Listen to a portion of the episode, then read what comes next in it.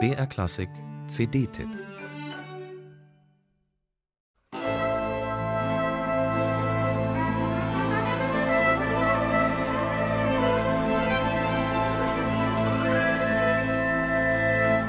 Was für eine Geschichte.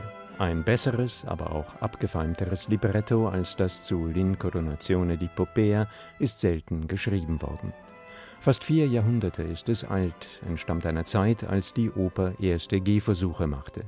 Und doch blieb es bis heute in absoluter Zeitlosigkeit unverändert aktuell. Giovanni Francesco Businello hieß der Dichter, kein Mensch würde sich an ihn erinnern, hätte er nicht für Claudio Monteverdi geschrieben. Dessen Musik ist mindestens so gut wie der Text und gehört zum Schönsten, was wir aus der abendländischen Musikgeschichte kennen.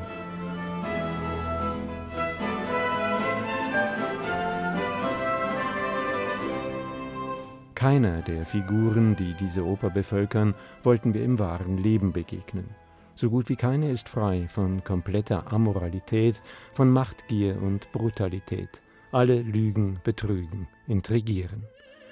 Doch alle singen traumhaft schön und werden von einem wunderbar zauberischen Orchesterklang getragen. Die irritierende Pointe am Ende von Monteverdis Popea über alles, und sei es moralisch noch so verwerflich, triumphiert die unbedingte Liebe, unbedingt auch deshalb, weil sie eine unüberhörbar körperlich sexuelle ist. Weder Text noch Musik lassen daran den leisesten Zweifel. Eine spannende Botschaft im katholischen Italien des 17. Jahrhunderts.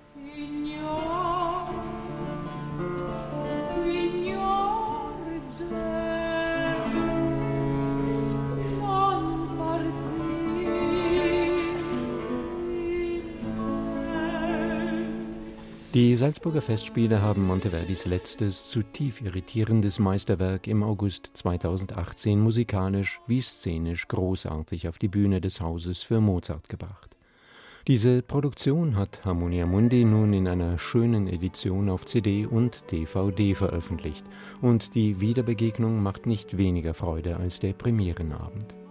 William Christie und sein mit nur 15 Musikern besetztes Ensemble Les Arts Florissants musizieren unglaublich farbig und lebendig, ein Fest klanglicher Sinnlichkeit.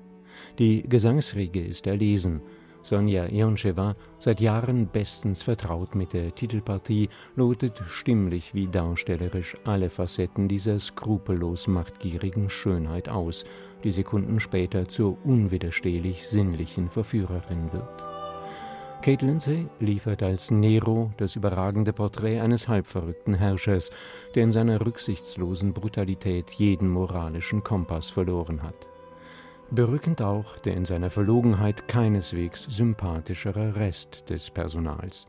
Und Regisseur Jan Lauvers fand großartige Bilder in einem Bühnenbild, das Malerei und menschlichen Körper faszinierend miteinander verschmelzen ließ die DVD macht es fast noch plastischer erlebbar als die Bühne.